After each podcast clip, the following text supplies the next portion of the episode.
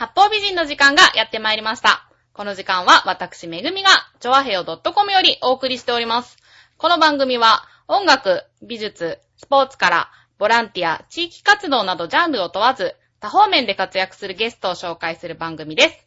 タイトルの八方美人は、韓国語では褒め言葉で、多彩多芸、彩色兼美などという意味です。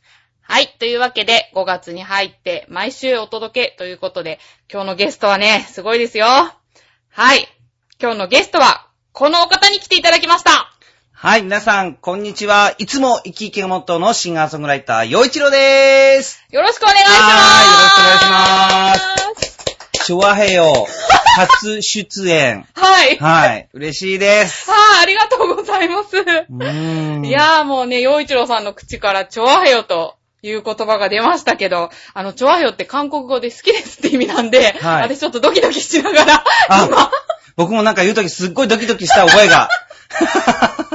あ、そういうドキドキとはちょっと違うドキドキかもしれないんですけど、ねあのーはい。ホームタウン浦安でおなじみのケーブルテレビやね、あのーそうですねね。あの、本当に浦安にお住まいで、かつ、はい JCOM 浦安にご加入の方で、しかもそのホームタウン浦安っていう街の情報番組をご覧になっている方だけが知っているっていう、あの、陽一郎なんですよ。いやいやいやいやいやいや、あのね、でも一説によると、洋一郎さんは、浦安市内では市長の次に有名だっていう、あの、話を。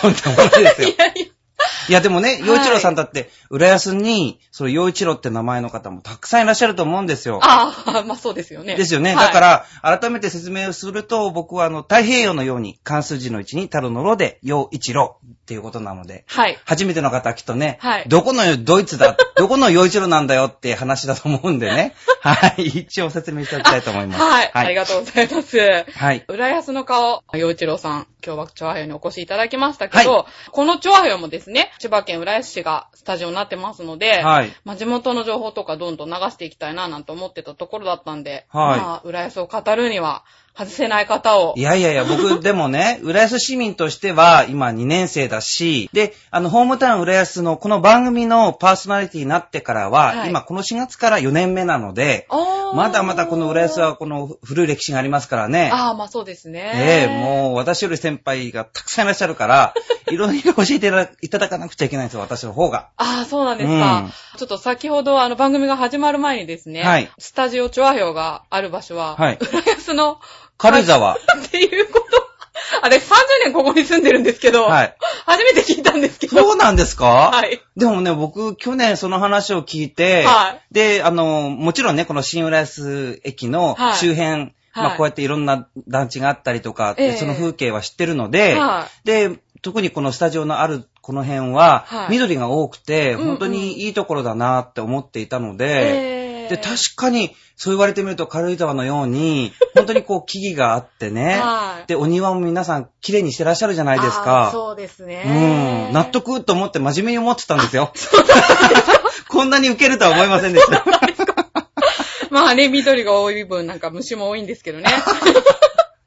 まあ、そんはなスタジオチョアヘヨからお送りしておりますけれども、ええっ、と、早速なんですが、うんあの、洋一郎さんの経歴について、はい。ちょっとお伺いしたいなと思うんですけれども、うん。えー洋一郎さんは、東京音楽大学で指揮作曲を勉強され、はい。いで、浦安に来る前は東京都の葛飾区の方にお住まいで、や、あの、住まいではない。あ住まいではないかったんですか？そうなんですよ。あの、僕ね、実際にその東京葛飾の青空っていう曲を歌って、去年シングル出してるんですけど、はいはあの、葛飾区に住んだことがないんですよ。い。ごめんなさい。いや、全然全然、あの、でもね、よくね、住んでるって思われてるし、はいなんで住んでないんだよって、半分切れられることもあるんですよ。ええだ、だけど、はいあの、まあ、あの、いろんな出会い出会いがあって、ええまあ、今日のこのラジオもそうですよね。やっぱはいり出会いで、はい。ここに来てっていうことがあると思うんで、はい。その出会いを重ねる中で、まあ、葛飾でもご縁があったし、また、この浦安も当然、その出会いがあって、はい。もともと僕はあの、生まれたのは石川県の北陸、うん能登半島の小さな、あの、片田舎で、はいその港町の出身なんですけど、うんそこから出てきたわけなんで、親類縁者もいないんですよね、浦安には。そうですよね。はいはで、何にも知らなかったのい。に、はまあ、オーディションを受けることになって、番組のパーソナリティをすることになってう、んそれで週に1回必ず浦安の街を歩くということが始まったわけなんですよ。なので、振り返ってみると、は1年っていうのはその52週あるそうなんですね。うんうんで、それが今、まあ、丸3年経ったんで、156回。で、それプラス、まあ何週か撮ってますから、はいまあ、160回以上、その、ロケという形で、うん浦安の街をこう回ってるわけなんですよね。あーそうすると、本当にあのーこう、す、なんて言うんだろう。自分の街以上に自分の街感っていうか、あ あって、で、そのうちに自分が本当に住みたいなと思うようになって、昨年、はい。浦安市民になったんですよ。あ、昨年から浦安市民なんですね。はい。今まだ浦安市民2年生ですから。2年 はい。本当にペーペーですよ。あ、うんそうなんですか。は まあね、じゃあさぞかし濃い2年間を 過ごされてるんじゃないかなとそうです思うんですけねど。。ただ、残念なのは、はいお店とかは確かにいろんなところ行ってますよ。ええ公民館とかも行ってますよ。はいだけどね、知らない、あの、路地裏とかいっぱいあるんじゃないかなと思って、やっぱりその裏生まれ育った人たちって、はいそういう、ここの路地いいよとか、ここが近いんだよとかってうんいっぱいしてるじゃないですか。はいもう。そういうのも知れるようにし、わかるようになりたいなって思ってます。ああ、はいそうなんですか。ああ、でもね、逆に言うと、私が洋一郎さんほど 浦安のこと知ってるかなっていう感じなんですけど。いやいや、さ30年ですよね、いや、でも。そうなんですけど。ねえ、でもなんか、葛飾といい、まあ、浦安といい、はいまあ、もともと下町じゃないですか、そうですね。浦安も。はい。下町で活動されることが多いのかなと思ったんですけど。そうですね。振り返ってみると、ええまあ実は、あの、ずっと昔に、えー10年ほど前にみんな大好きっていう、はい。えーそういう、まあ、CD があって、はいで、それを、がデビューだったんですね。ええでその頃は、事務所の社長が、あのーいたところっていうのが、東横線だったんですけど、うんうんうんそこでしばらく住んでたんです。ああ。はいで、うちの母親が、はい話は変わるんですけど、はい。若い頃、結婚前にあの、親戚が花屋やってまして、で、江東区の扇橋ってところで花屋さんをやってるところに、はい。あの、娘時代のうちの母親が来てて、はいで、お勤めなんかしてて、うんで、その時に、あの、浦安にも、あの、周期の仕事してたんですけど、来てたんですって。へー。で、なんとなくこう考えてみると、はいで、自分が浦安に来る前は錦糸町に住んでて、で、今、浦安にいるんですけど、は下町界隈に住んだり、こう、まあ、暮らしてることがすごく、い。はい。あの、なんかピンとくるっていうか、はい。パチンってくるっていうか、ええスッとくるんですよね。うあー。ん、なんかすごく合ってるなって感じがしますね。あーなんか皇居を思わせるとか、そういう感じがやっぱあるんですかね？なんか下町には。特にやっぱり浦安は、はいその、浦安も、えー、元町、中町、新町ってはいあって、その元町の界隈を歩いてると、うんやっぱり僕の田舎である、その能登のはい。小さな港町なんですけど、そこの風景とやっぱり似た風景もあるし、あー。で、似た気質の人が住んでるし、あ、そうなんですか、うん似た気質っていうのは。やっぱりあの、言葉はちょっと荒いかもしれないけど、人懐っこいっていうう。あの。しっかり物を言うっていうね、お母さんがいたり、はい。ね、可愛らしいおじいちゃんがいたり、えーなんかそういう、あと祭りが好きで酒が好きでっていうようなところとか。そういうのはやっぱりしっくりくるんですよね、自分には。あはー。浦安弁とかはどうですか？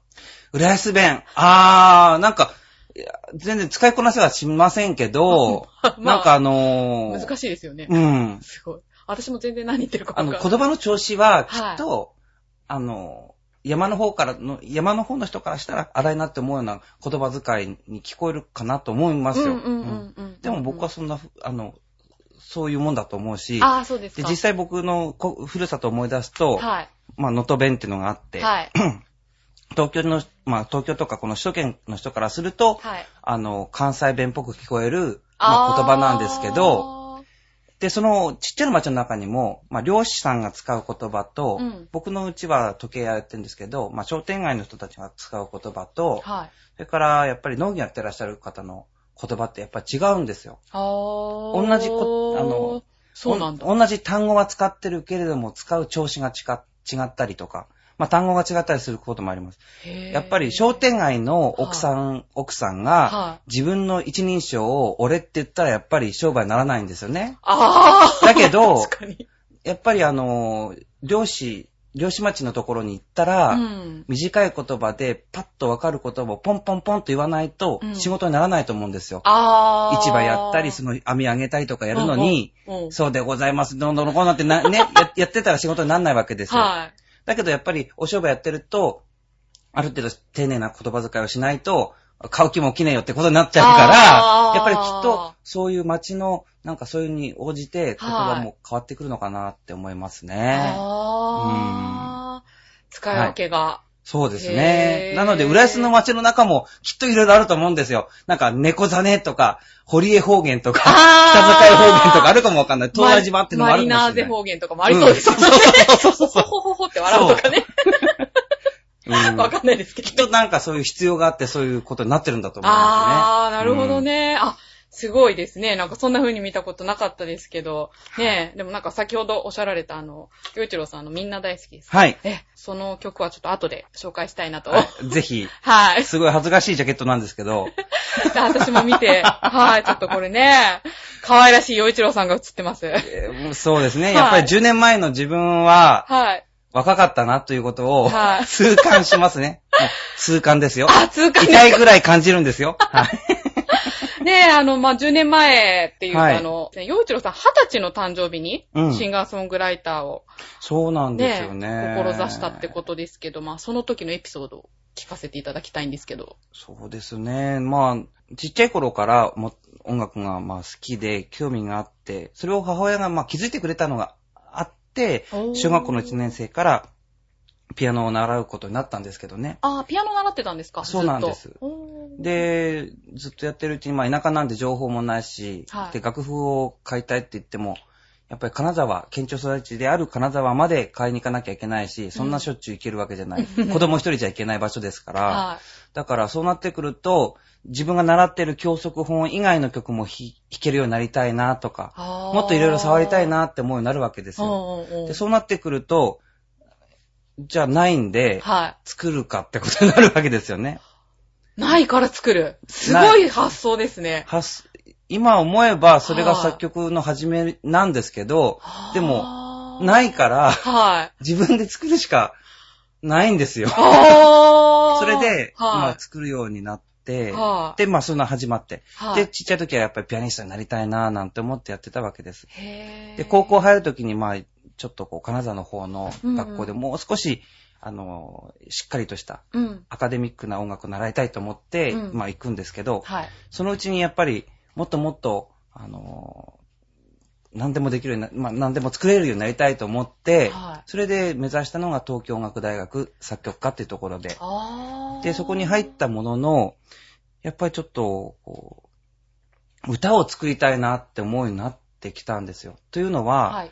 僕が高校の頃に、僕のクラスはその、持ち上がりのクラスだったんです。あーエスカレーター式の。あの、3年間、うんうんうん同じ、まあ、うんうんうん生徒で。ああ、そういうこと。はいはい。で、すごく仲が良くて、ほうほう10クラス中、綱引きが一番強い、そんなクラスだったんですよね。へー。なんかほのぼのしますね。ねで、その、その、まあ、クラスメイトと、えーついにまあ、あと1年だっていうことになって、うんやっぱ寂しいねって言って、うんじゃあなんか、なんか残そう。じゃあ歌作ろう。私が詩を書きますって、歌やってる友達が、うんうん女友達が書いて、うんで、それに僕が、うん。あの、メロディーをつけて、うん。で、歌ってたら、うん。あの、先生が聞いてうて、んで、まあこれは一応クラスの歌だけど、うんまあ学校の歌としてこう、イメージで作ってるっていう話で、うん。そしたら、あの、合唱部で歌いたいから、うん。女性3部の合唱にこう、なんていうの、アレンジしてよって言われたんですよ。うんだから、ああ、いいですよって言って、じゃあ、あの、部の歌にしようってことになって、はいで、やって、はい。そしたら6月ぐらいに、あのー金沢市内のホールで歌ったんですよ。はいそしたら、それを地元の新聞社が来てて、取り上げて、で、それが、まあ、新聞に載ったら、うん。全校の先生とも、先生も知ることになって、はで、ちょうど僕が高校3年生の時に学校が創立10周年だったんですよ。そしたらじゃあ、10周年の記念愛称会にしようっていうことになって、はっていうことがあったんですよ。で、それを僕は20歳の誕生日の時にはい思い出したところ、やっぱりこうやって自分が作った歌い。がは人の手を伝ってうん広がっていってい。う、ん。で、それがいい影響っていうか、はい自分自身も、その、その曲を好きになってくれる方も、はい。そういうのって本当に素晴らしいし、それをきちんと職業にできたらいいなってはい。思ったのが二十歳だったんですよ。それで、あの、クラシックの音楽ではなくて、はい。ポップスの音楽を、まあ自分でまず、自分でまず歌おうと。今は、今もずっとそうなんですけど、はあの、歌手の、自分が歌い手としてやる部分は、い。ええ。あの、なるべく長くやりたいと思ってますけれど、うんうんうん一番やりたいのは、うんいろんな人の声に合わせて、うんいろんな曲を書くことがやっぱり目標だったり夢だったりするので、ああ、そうなんですか。はい。なのでそういうところに行けるようになりたいと思ってますね。へー。あの、歌いたいっていう人もね、たくさんいると思うけど、書きたいっていう。そうですね。なので、あーまあ自分の曲、自分が曲提供できるようになるためには、はこんな曲なんですよって。こんな曲はこういう実績がありますっていうことをやっぱり言えるようになりたいと思ってるんですだだから僕はオリジナル曲で自分で歌って、あのーまあヒットしたいですよ、やっぱり。はいうんそのことい。で、はい。あのーあ、じゃあ、洋一郎に曲書かせてみようんう。うんうん洋一郎の曲歌ってみたいっていう風になるのがいうん一番なんですよ。へー。じゃあ本当あの、今番組でホームタウン浦安で、はい即興で お店の歌とか、はいやたくさん作ってますけど、近いですよね、まさにそれの。そうですね。なのでもう本当にあの、ホームタウン浦安で、その、はお店の歌、会社の歌を今32、3曲作ってんですけい。ど、はでもまたその、グルメリポートが多い番組ですけど、そういう食べ物の番、はいあの、お店の歌ばっかりじゃなくてい。、はい。不動産屋さんだったり、不動産屋さん。金魚屋さんだった金り、魚屋さん。はい。もう、それこそ、ゴルフショップだったり、ゴルフショップ。ゴルフスクールというかね。はい。エパック。まあ、えーそう。だから本当にいろんなタイプのお店の歌を作ってるうちうに、ーん。本当にまた楽しいですよね。だから CM ソングとかも、はい。なんか、うんたくさん書きたいって普通に思ってますね。ああ、そうですか。儲かれは一番いいですけど、でもそれよりも何よりもなんかそういう書かせてくれる環境ないかなって思ってますよ。へー。じゃあ今度はチョアヘヨのうん。CM も。でみさん結構あれですね、あの、推しがいいですね。そうですか。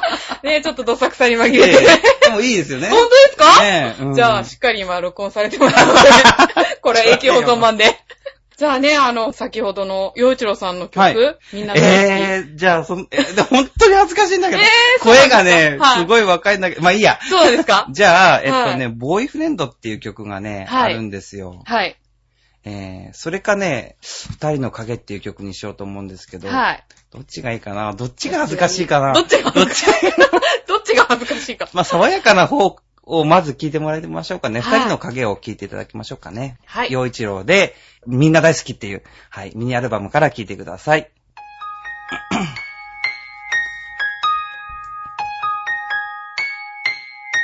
Hey, yeah, yeah.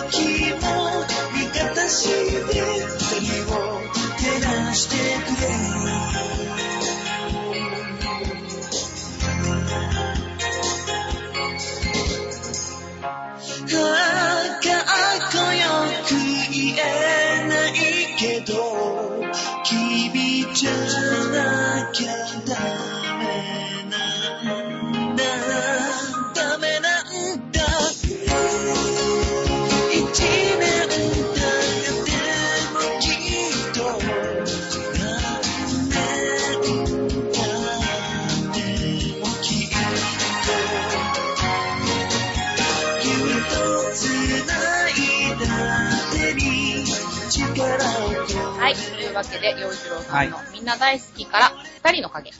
はい。はい、お聞きいただきました。あ今聞きながらもうお菓子2つ食べちゃいました。この曲私初めて聞いたんですけど、はいやっぱりちょっとイメージが違いますね。そうですね。うんやっぱり、可愛い感じ。なんか、いい、自分で言うのは本当にどうかと思うんですけど、はいでもちょっとアイドルっぽいそうで感じですすよよねね。。甘い感じの。は ですね。あ、はいえ最初はこの路線だったんですか？そうですね。もうこれは本当に、まあ、作り上げられたってほどではないんだけれど、はい。本当に右も左も社会人経験もない僕が、うん。なんか、あの、その時にいろいろ支えてくれた大人の方たちのは意見を本当にこう、いろいろこう教わりながら作ったんだっていう感じですよね。うあーんなの、で、すごくいい経験になったし、はい僕でもこの CD のおかげで、はい。たくさんの出会いに恵まれたので、えー。本当に大切な作品ですね。はい。はい。ねえ、洋一郎少年が、これから。忍本ばれますけどね、これね、欲しい人っていうか、それ、いうん、本当にこのね、はい CD のジャケットはは、い一見の価値はあると思いますよ。あ、この CD はじゃあどこで手に入るんですか？これは、もう今は、はいあの、流通には載っていないので、ええで僕のライブはい会場で直接手売り、手売りそういうことなんですよね。はいじゃあ欲しい方はね、ぜひはい、洋一郎さんのライブに。もちろんサインもお付けしますんでね。あら、はいサイン付きで。はい。ね。これ作詞と作曲はもちろんご自身でされてたんですよね。即興でね、作ってる曲もたくさんそうですね。はい。あるってことでしたけど、どうやってできるもんなんですか？ひらめきが多いんですか、やっぱり？やっぱり、本当に、その、よく言われるのは、はまあ、楽譜なんか読めなくてもできるよっていう、そういうこ人もいると思う。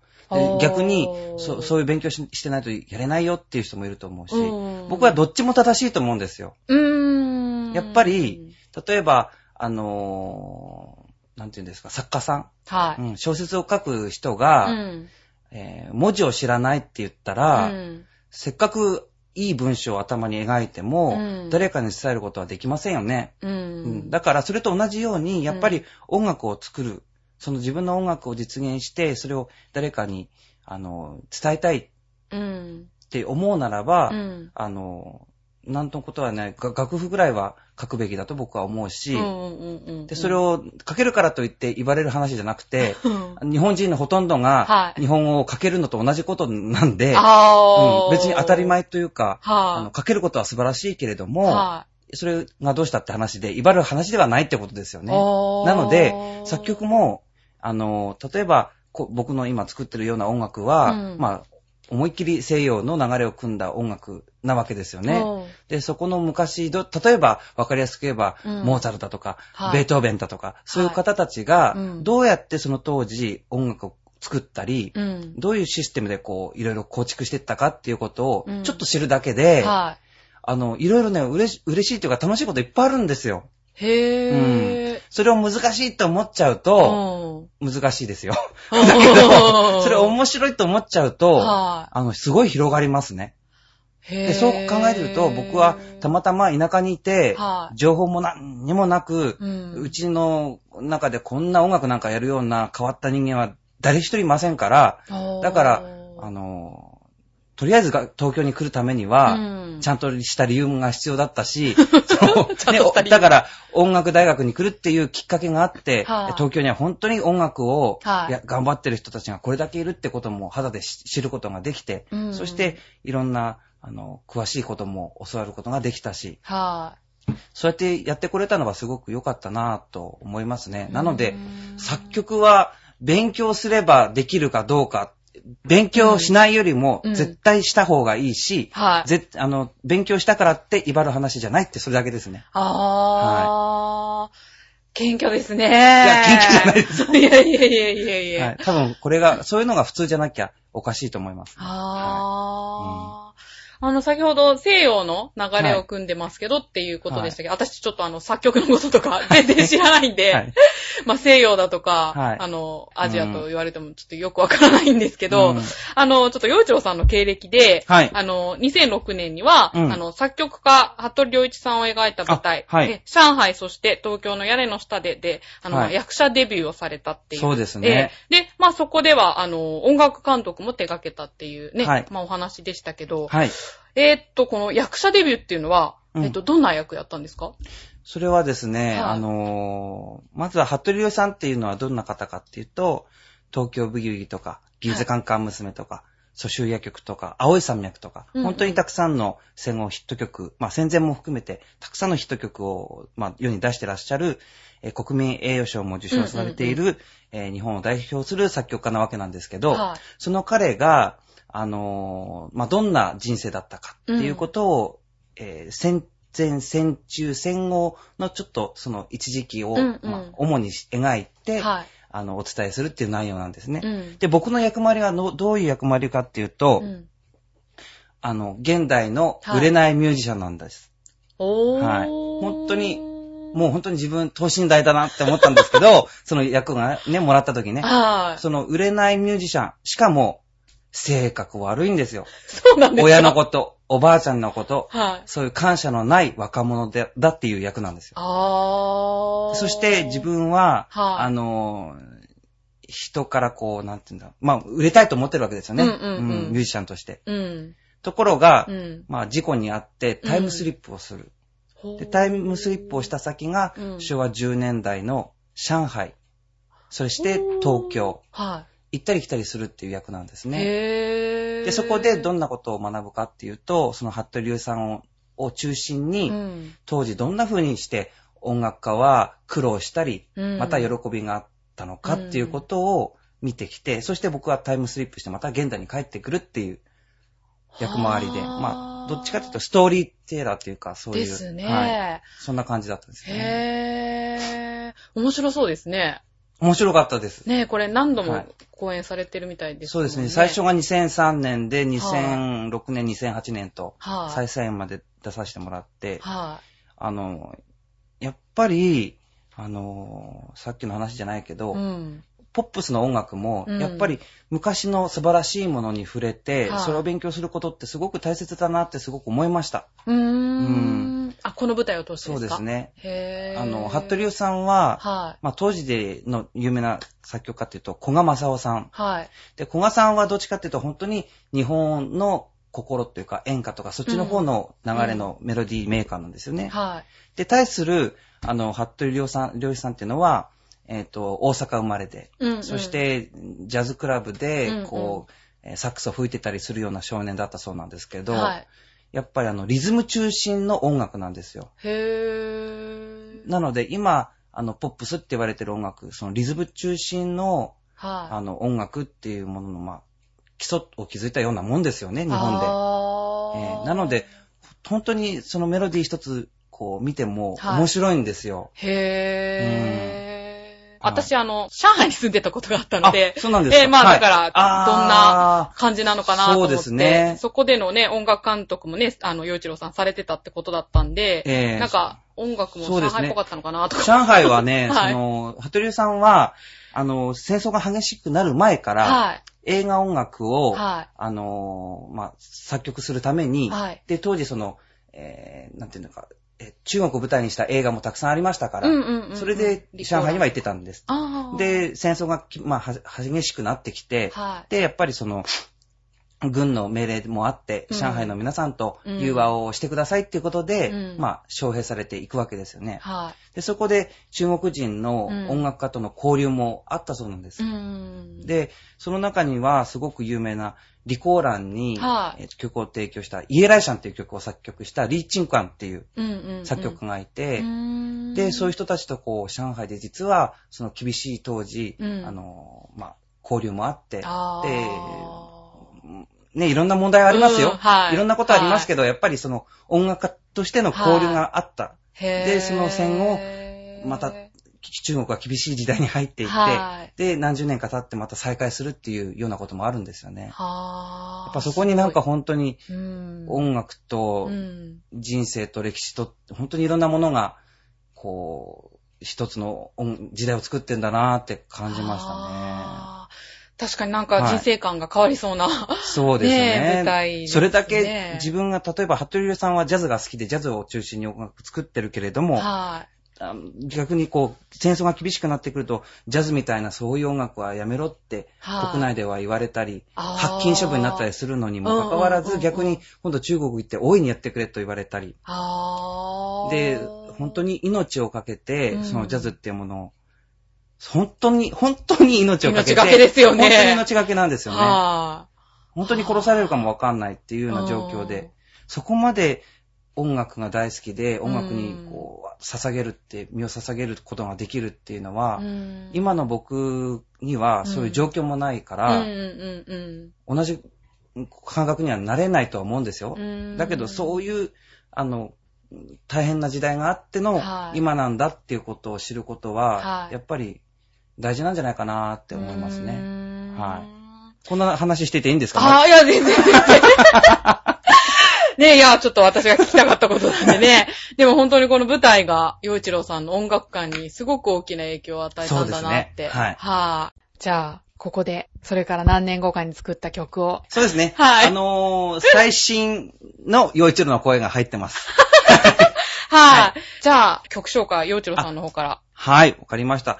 えっ、と、昨年、2009年の3月に開かれました、葛飾バンドフェスティバルっていう音楽コンテストで、えー僕はあのーグランプリをいただいたのですが、審査委員長は王様でした。えーその、その、えーまあ、まあ、それ、それがきっかけで、えー2009年の8月5日にリリースしましたシングルです。えー東京は葛飾の青い空を聴いてください。どうぞ。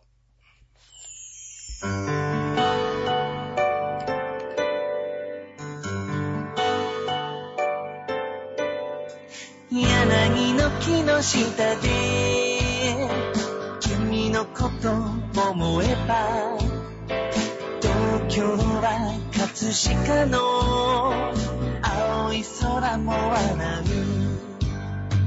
荒川のきらめき。涼やかな風の中。愛する人と愛する。街のこと思う。何にもなくてもよい。ここにいるだけで僕は優しさを知った。亀有から街と緑の常磐線に乗ってぶらりと路地裏を歩いてみようかな。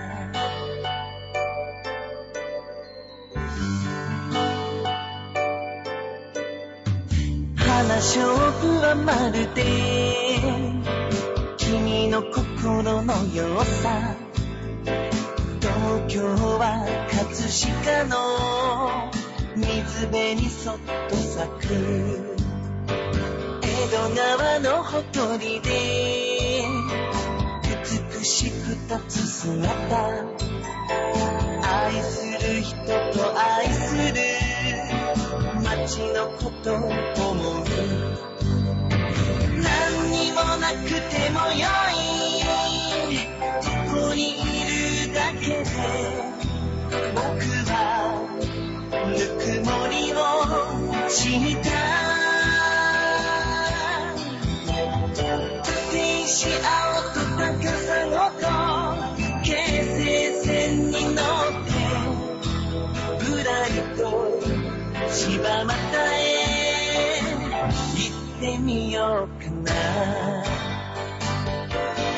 してシはまた街道バスに揺られ。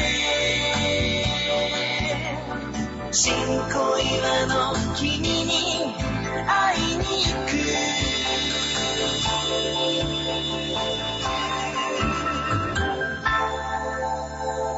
花ショップはまるで。洋一郎で東京は葛飾の青い空でした。はい、ありがとうございます。うんいい曲ですね。ありがとうございます。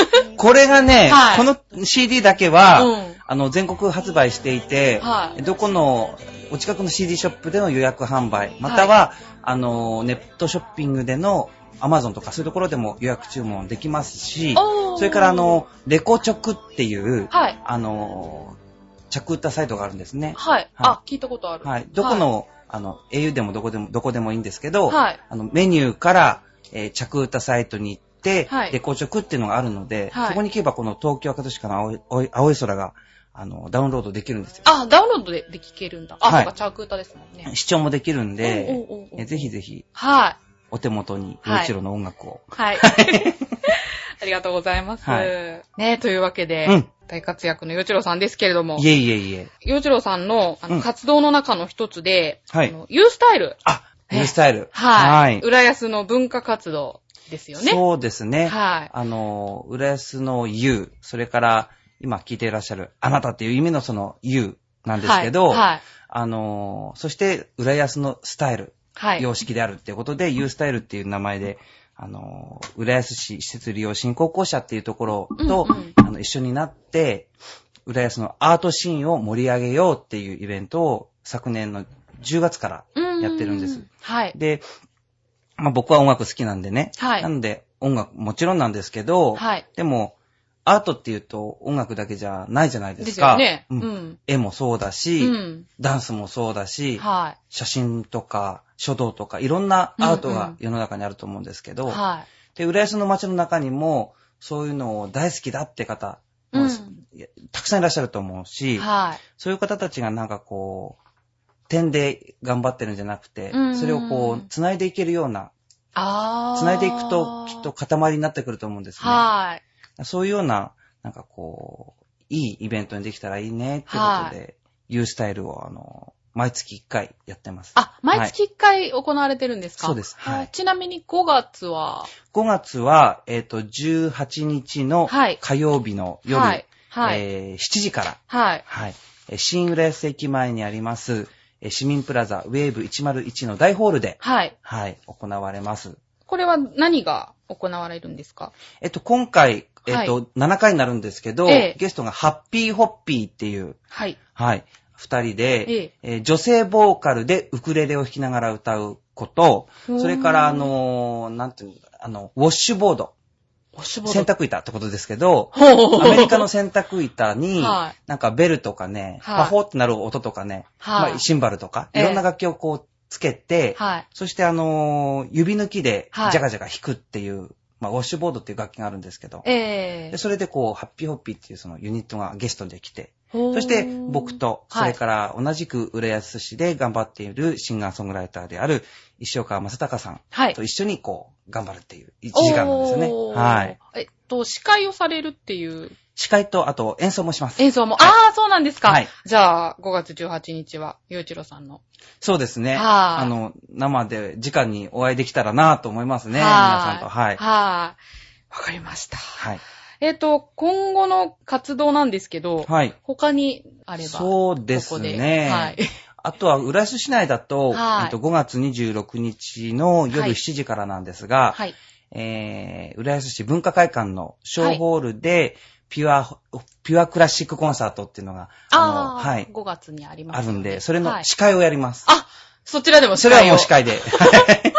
はい。なるほど。で、僕もともとそのクラシックの音楽も好きなので何か関われたらなと思ってたんですよ。はいそしたら、あの、司会でどうですかってことでお話しいただいて、へで、ー。ね、その、いろんな方たちのいろんな音が弾けるんで、は今回は、あの、弦楽四重奏と、はいそれから、声楽、ソプラノの、ええうん歌も聴けるっていうことなんで、はいすごく楽しみにしてますね。ああ、そうですね。はい。はい。じゃあ、司会の洋一郎さんが見れるということでね。はい。はい。じゃあ、興味のある方はぜひ、ぜひ、はい、足を運んでいただきたいと思います。そうですね。その他のいろいろ詳しい情報は、はあの、検索していただくのがいいかなと思うんで、はい。太平洋のように、はい関数字のうちに太郎の郎で、陽一郎ではい。検索してもらうと、洋一郎の生き生きブログっていうはいブログにたどり着きます。あ、はい。じゃあ、リンクさせていただきます。はい。あとはミクシー。あ、ミクシー。ミクシー。はい。あの、ミクシーの洋一郎コミュっていうのもあるし、はいさっきから話してるその、えー、ホームタウン浦安ってえいうえ番組のコミュもあるんですよ。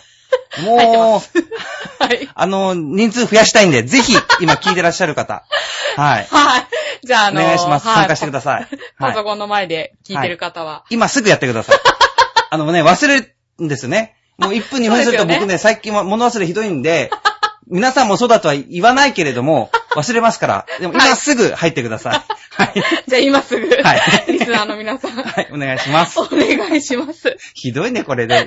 大丈夫、大丈夫。いえいえ、まあ、積極的で、はいはい、嬉しいですよ。はい。あとですね、ちなみにこの、洋一郎さんの、はい洋一郎新聞っていう、はいこれ、あの、洋一郎さんにお会いするたびにいただけるんですけど、あ、はいこ。れはどうやったら手に入るんですか？これはやっぱりあの、ライブ会場に来ていただかないあと、僕がね、はいあの、ポスティングするっていうわけにはいかないのですで、ライブに来ていただいたら、はいお渡ししますよってものなので、そうですか。ただあの、毎月毎月、はいあの、ちゃんと新しい情報を更新しながらお配りしているので、はい。あの、楽しいものだと思います。はいそうですか。じゃあね、ユースタイルに来ていただいて。そうですね。はいぜひ、もらってください、よいちろ新聞。ははい。はい。ありがとうございます。ははい。というわけでですね、そろそろお時間の方がやってまいりましたけれども、ええ、最後にですね、はい。ここでサプライズニュースがあります。はい。何ですか？はい。なんと、はい。洋一郎さんが、この、ちょわひょう .com で、ラジオ番組を始めるということが、決定いたしました。イェーイ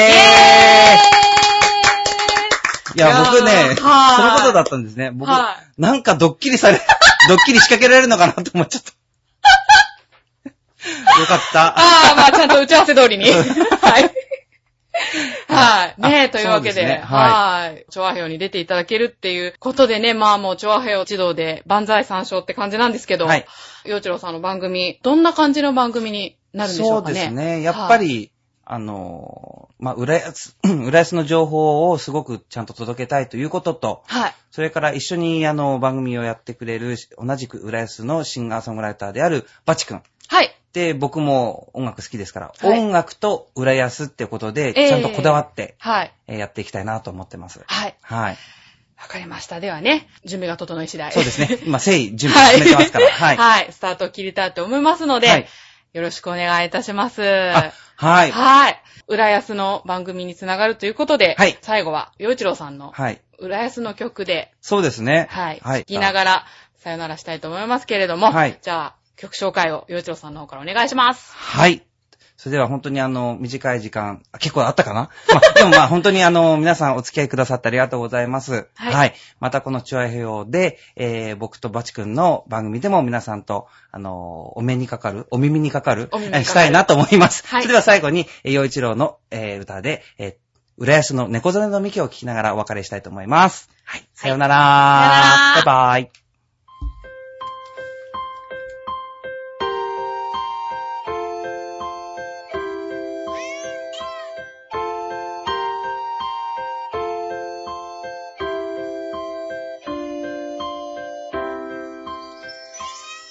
フラ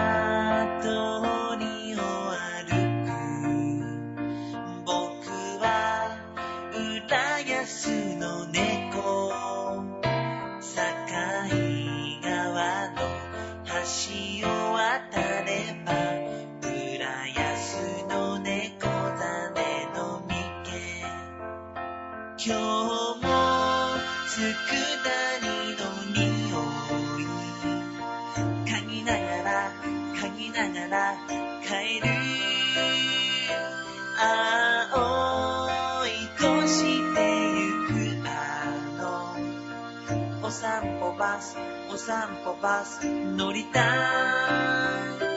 東西線という名の電車が走る街は昔たくさん魚が